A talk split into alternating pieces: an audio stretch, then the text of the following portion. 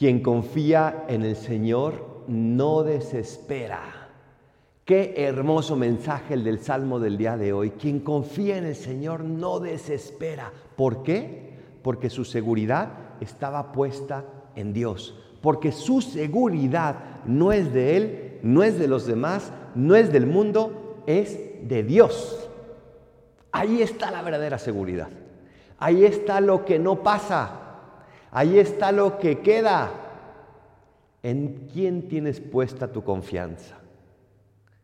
El día de hoy además estamos reflexionando en el Evangelio en este endemoniado que nadie podía con él, pero Jesús sí pudo.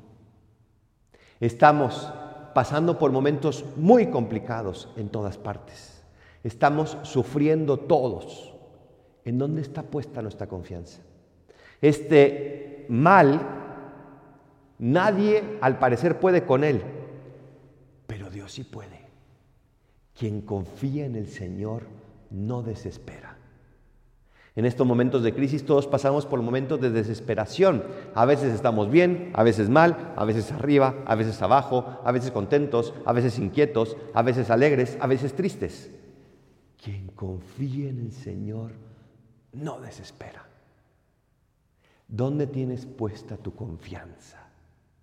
Le ruego a Dios que cada día más puesta en Él como esos grandes ejemplos de la Biblia que nos relata la primera lectura, Sansón, Jefté, etcétera, etcétera, etcétera.